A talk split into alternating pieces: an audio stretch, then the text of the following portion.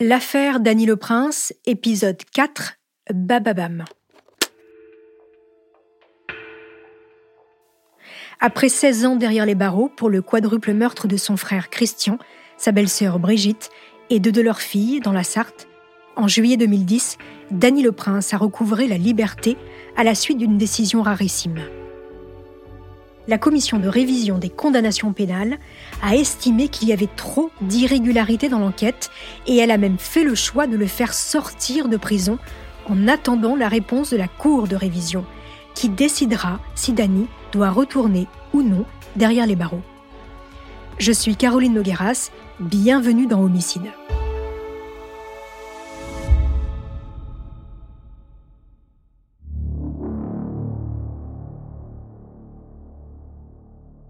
Avant d'aller plus loin, revenons sur la contre-enquête de la commission de révision. Durant cinq ans, les magistrats de cette commission vont faire un travail minutieux et relever de nombreuses incohérences et éléments nouveaux. Ils sont d'abord assez vite persuadés que le soir du crime, il n'y avait pas un, mais deux tueurs sur les lieux. Des empreintes de deux paires de chaussures inconnues sont présentes dans la maison de Christian. Et puis, il y a autre chose qui leur fait penser à deux tueurs. L'emploi du temps. Le soir du drame, Martine Le Prince dit être sûre que son mari a dîné jusqu'à 21h40. Cinq minutes plus tard, en allant nourrir son chien, elle l'a vu frapper son frère Christian. Elle s'est précipitée dans la maison voisine, où sa belle-sœur et ses deux petites filles étaient déjà mortes, soit quatre morts en moins de cinq minutes, commis par un seul homme. Intriguée, la commission de révision va travailler sur ce problème d'emploi du temps et découvrir que Dany le Prince a peut-être un alibi. Le programme diffusé ce soir-là à la télévision. Dany raconte bien la scène qu'il a regardée au moment même où il est censé tuer les quatre membres de sa famille. Et ça ne colle pas. Il ne peut pas être à la fois devant sa télé et chez son frère.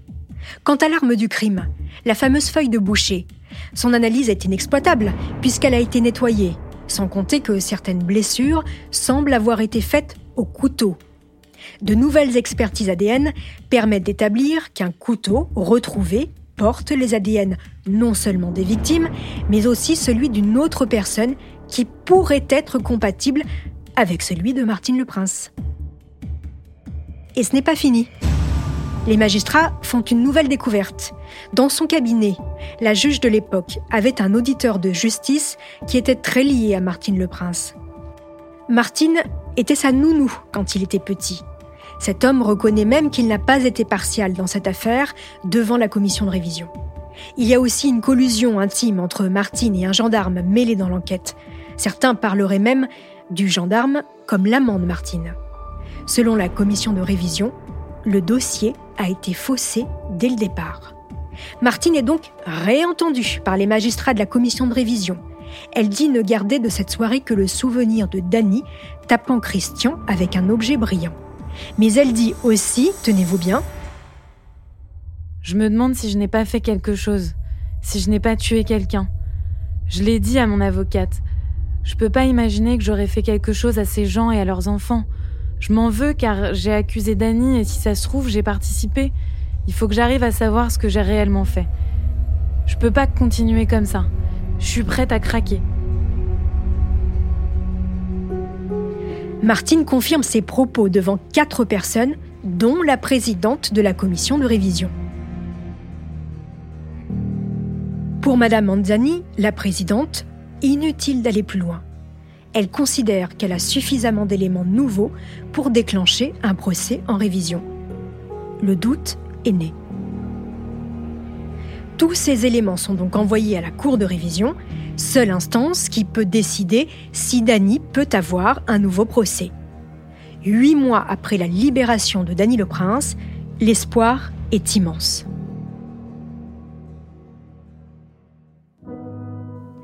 La décision de la Cour de révision tombe le 6 avril 2011 comme un coup près.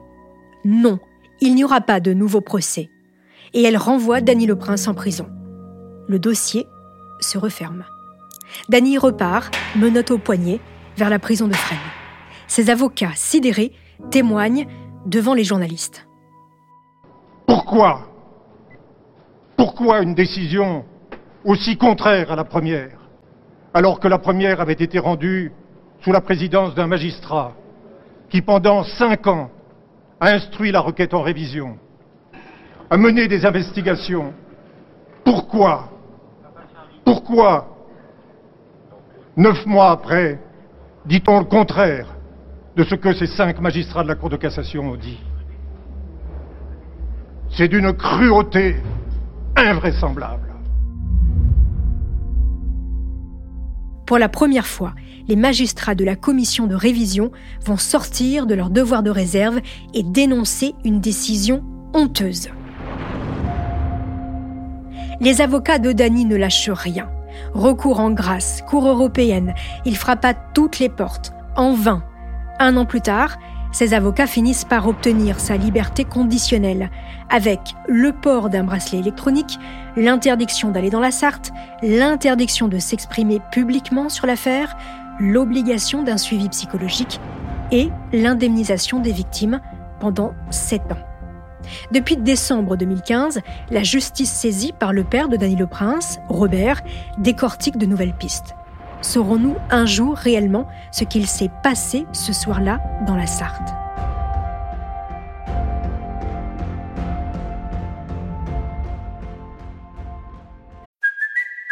It's Kaylee Cuoco for Priceline. Ready to go to your happy place for a happy price? Well, why didn't you say so? Just download the Priceline app right now and save up to 60% on hotels. So, whether it's Cousin Kevin's Kazoo concert in Kansas City, go Kevin, or Becky's Bachelorette Bash in Bermuda, you never have to miss a trip ever again. So, download the Priceline app today. Your savings are waiting.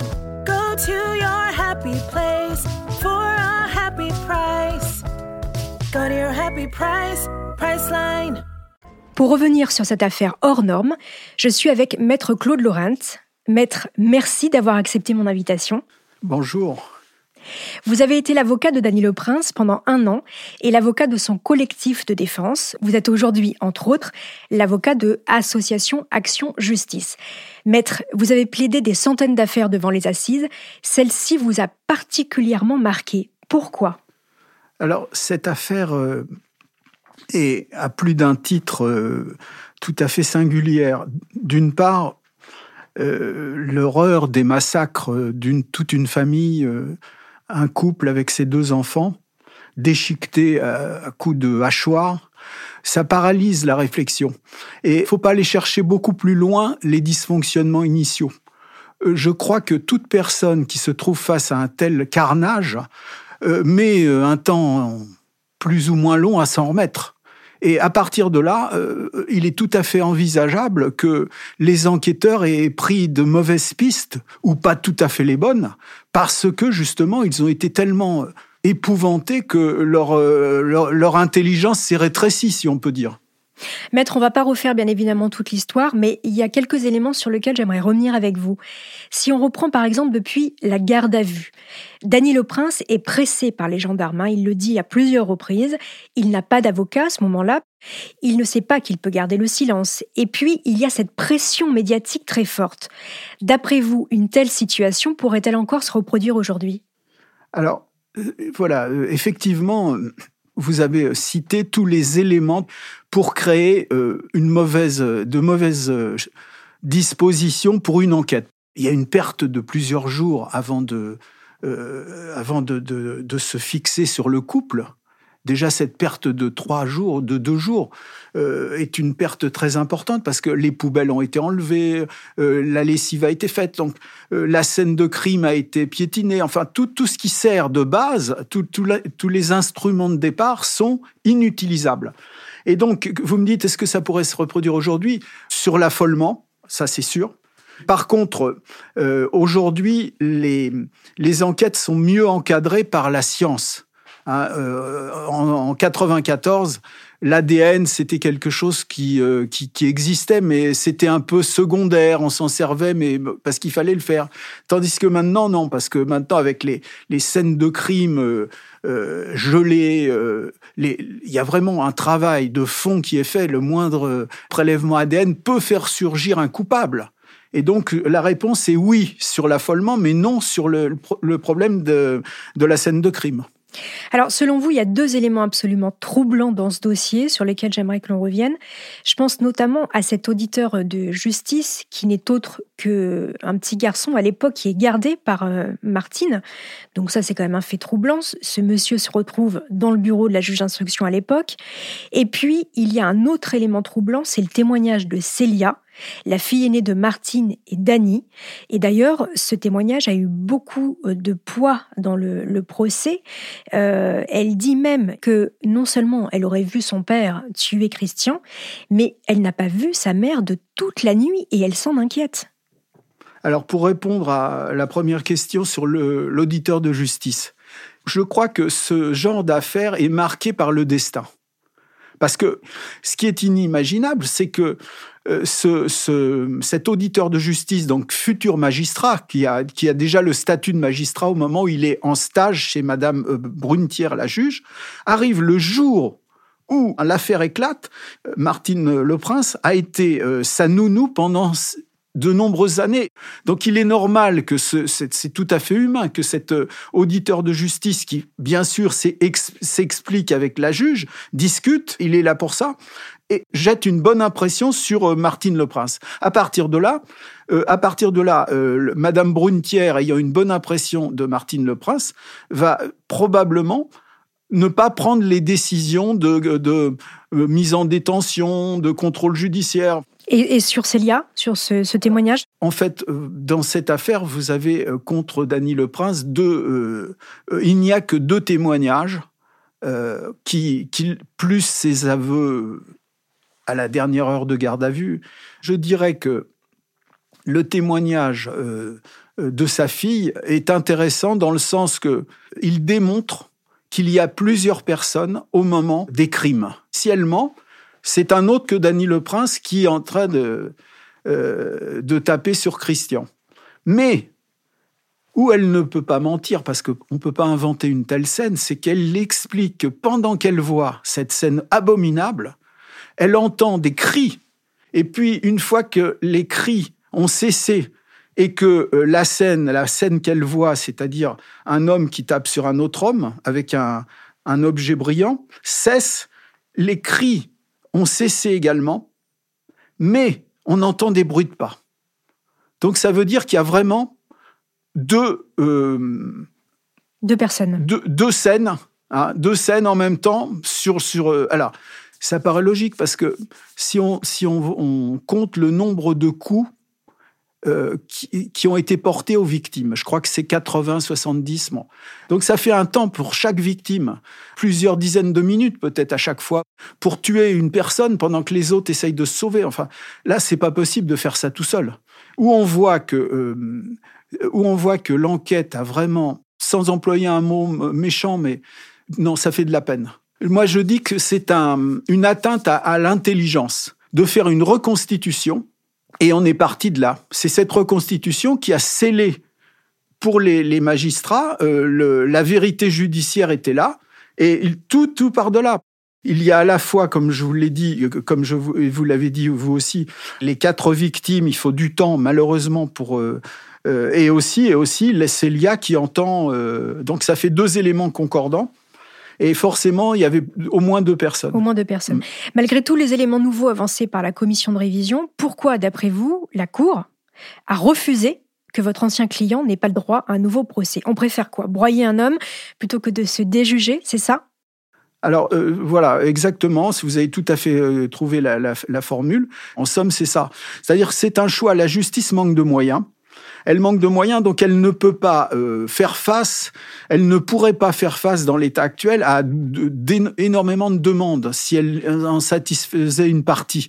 Donc elle a choisi de, se, de ne satisfaire rien du tout, puisque ça fait euh, maintenant la dernière affaire qui a été révisée, c'est de, 2014, et ça fait donc euh, sept ans bientôt que pas une seule affaire criminelle n'a été révisée. Pourtant, il y a bien des innocents qui, qui, qui sont en prison, c'est normal. Est-ce que vous savez aujourd'hui ce qu'il est devenu, Dany Le Prince? Euh, Je n'ai pas, de nouvelles et hum, je, suppose euh, qu'il profite de sa liberté. Euh, après 17 ans de, derrière les barreaux, il a, il a payé chèrement cette mauvaise enquête. Non, là, là, franchement, quelle que soit la vérité, il a été très mal jugé. Merci beaucoup, Maître Lorraine, d'avoir répondu à mes questions.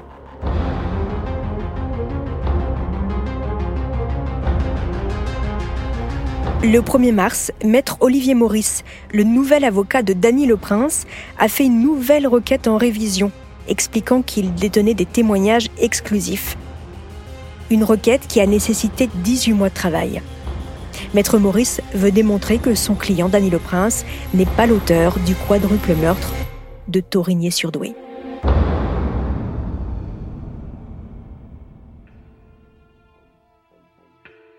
Merci d'avoir écouté ce dernier épisode de l'affaire Dany Le Prince.